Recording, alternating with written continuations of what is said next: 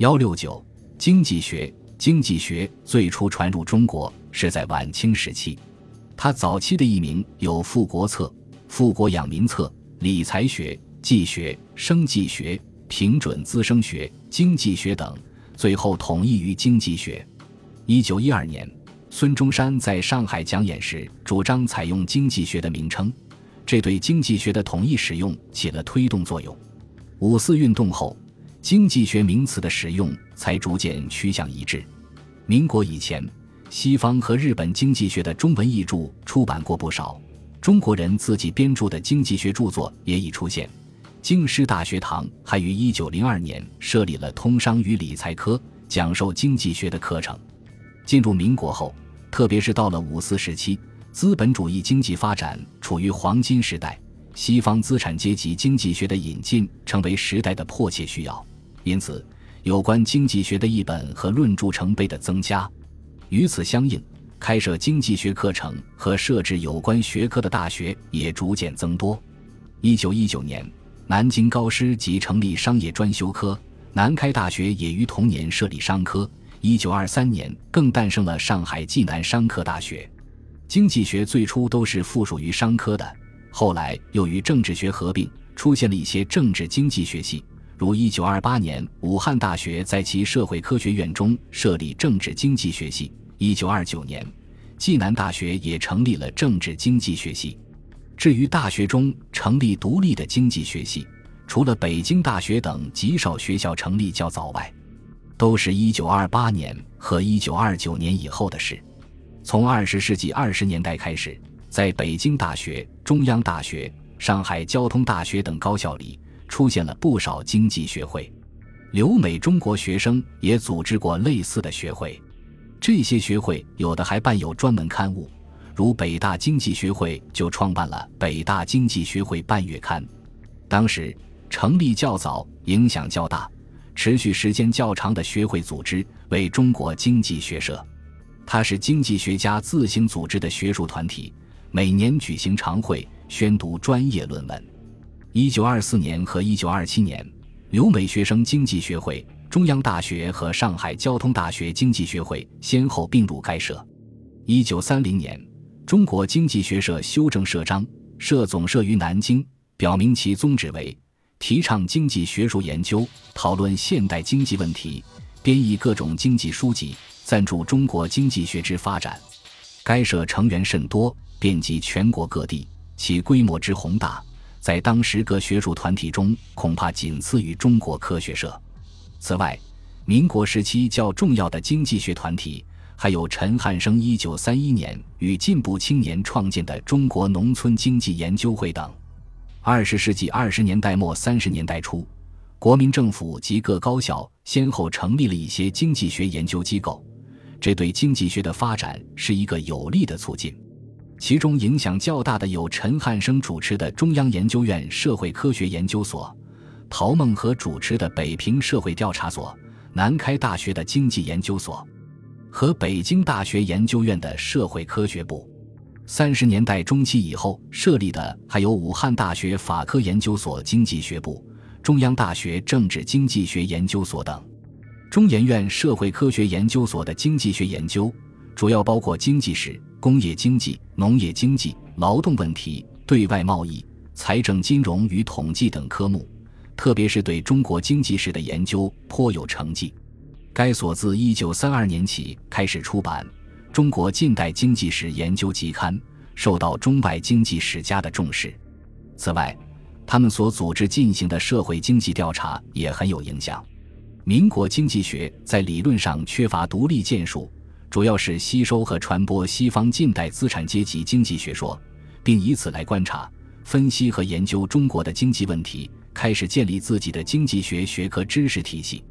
二十世纪二十年代后，在中国几乎可以找到西方任何一家经济学派的著作。德国历史学派流行于二十年代及以前，受此派观点影响，不少中国经济学家赞成采取保护关税政策。以发展中国的工商业，直到三十年代初，商务印书馆还出版了此派的代表性著作《经济学历史方法论》和《重商制度及其历史意义》。二十世纪三四十年代，中国最流行的经济学说是以奥地利学派伯姆巴维克为代表，以边际效用学说为核心的经济学。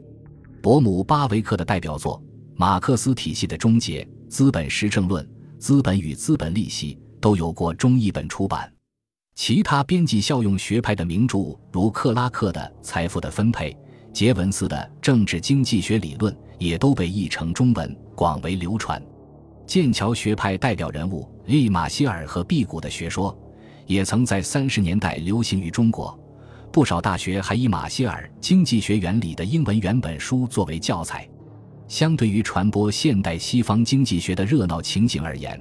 此期对早期西方经济学说的介绍不免显得有些冷清。郭大力。王亚楠和林光成等少数几人致力于这项工作，亦有穆勒的《经济学原理》、李嘉图的《经济学及赋税之原理》和杜尔戈的《财富之成立及其分配》等著作。有关西方经济学发展史译著的大量出版，是此期译介国外经济学的一个明显特点。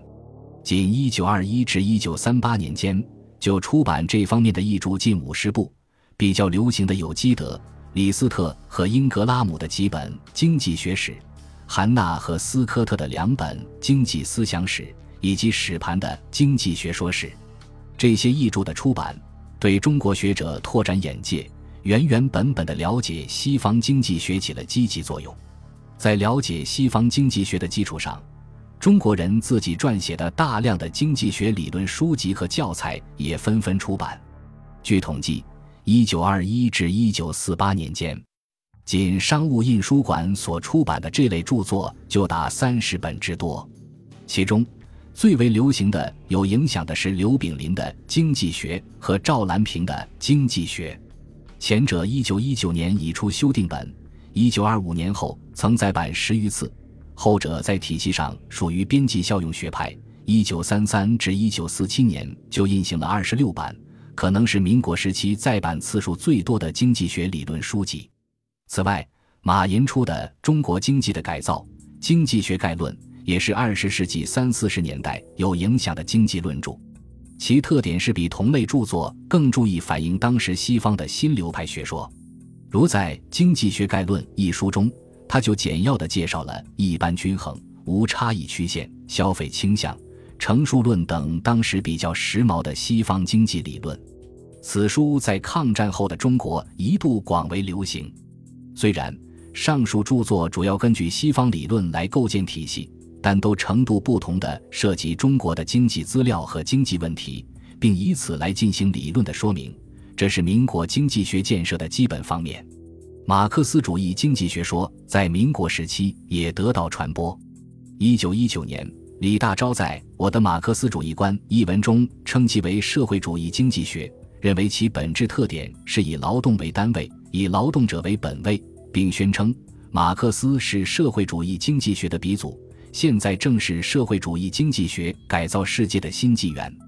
李达、瞿秋白、蔡和森、陈独秀、陈望道等人，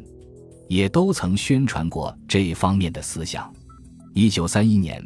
郭沫若还翻译出版过马克思的《政治经济学批判》一书。不过，最早系统的阐发马克思主义经济学说的，要算沈志远的《经济学大纲》。该书一九三四年由北平经济出版社出版，对日后的马克思主义经济学产生了一定影响。在马克思经济学思想的传播过程中，《资本论》的翻译出版具有重要意义。这一经济学巨著从一九一九年起就陆续有肢解片段的艺术，到了二十世纪三十年代后，陈启修、潘东周、侯外庐、千家驹等接而翻译出版了该书部分内容的一本。一九三八年秋，郭大力和王亚楠首次从德文原版将《资本论》全部译毕，交付读书生活书店出版。这不仅是对传播马克思主义经济思想的积极贡献。还为中国经济学家以马克思主义观点分析经济问题提供了范例，其影响是既深且远的。一九四六年，王亚楠出版《中国经济原论》一书，首次大胆地运用《资本论》的结构体系、方法范畴分析旧中国的经济形态和社会性质，为实现马克思主义经济学中国化做出了有益的尝试。民国时期，接受马克思经济思想指导，研讨中国社会经济问题较有成就和影响的经济学家，首推陈汉生。陈汉生为江苏无锡人，早年留美，获博士学位。他曾多次赴苏联，后加入中国共产党。回国后，受到蔡元培的赏识。领导中央研究院社会科学研究所的工作，并组织成立了中国农村经济研究会，任理事长。一九二九至一九三四年，他先后率领王银生、钱俊瑞、孙冶方、薛木桥等大批科研人员，对江苏、华北和广东等地农村做过三次大规模的调查，写成《母的差异：帝国主义工业资本与中国农民》。广东农民生产关系与生产力等论文和著作，以马克思的研究方法和确凿的经济事实，说明了中国半殖民地半封建的社会性质，为当时及以后的中国培养了不少有作为的经济学家。此外，民国时期还出现了一批以资产阶级经济学和社会学的方法所做的有价值的经济调查和统计成果。如北平社会调查所及其前身社会调查部，一九二七至一九三一年对河北、山东棉花贩运的调查，对河南、山西等九省粮食的调查，对北平和上海工人工资、生活费等的调查，对百年来银价变动、中国内外公债和赔款的研究和统计等，都是有成绩的。金陵大学农业经济学系所进行的农家经济调查和土地利用调查也值得一提。其农家经济调查持续了五年，范围广及七省十七县两千六百四十四个田场；土地利用调查则持续了四年，所及范围更广，遍及二十二个行省一百六十八个地区。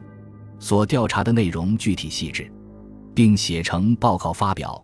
对了解当时的农村经济大有助益。除了对农村经济的调查研究较有收获外，民国经济学家对货币问题也进行过不少有益的探讨。如二十世纪三十年代初，美国推行白银政策，对中国经济产生直接冲击时，马寅初等人就曾致力于研讨此一问题，纷纷提出积极的应对措施。财政学、会计学、贸易学等经济学分支学科，在民国期间也均得到了发展。并开始了各自的学科建设，由此可见这门学科内容丰富之一般。本集播放完毕，感谢您的收听，喜欢请订阅加关注，主页有更多精彩内容。